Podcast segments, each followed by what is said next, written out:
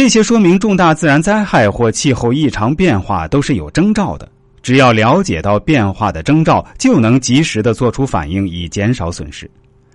人是自然界的万物之灵，通过观察自然界的一些异常变化，是能够对未来可能发生的事件做出一定程度的预测。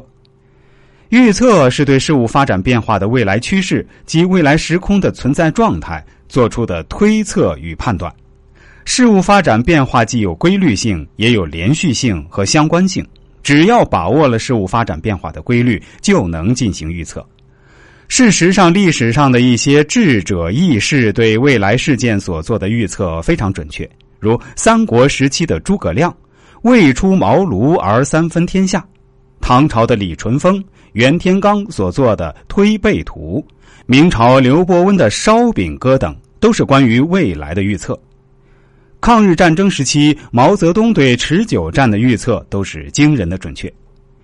随着科学技术的发展，预测技术与方法也不断的丰富和完善，直至预测学的兴起，人类进入了科学预测时代。应用数学、统计学以及其他自然科学与社会科学，对未来发展变化的趋势进行了预测。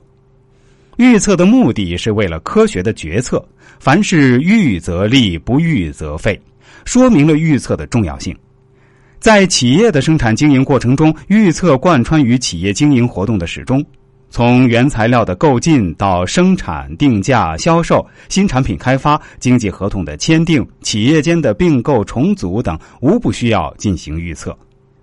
现代市场预测常用的方法有定性预测法与定量预测法。定性预测法是预测者根据历史与现实的观察资料，依赖个人或集体的经验智慧，对未来的发展状态和变化趋势做出判断的预测方法。常用的有专家意见法、个人判断法、专家会议法、头脑风暴法、相关类推法、对比类推法等。定量预测法是依据调查研究所得的数据资料以及历史数据，运用统计方法和数学模型，近似的揭示预测对象及其影响因素的数量变动关系，建立预测模型，据此对预测目标做出定量测算的预测方法。常用的有时间序列分析预测法和因果分析预测法。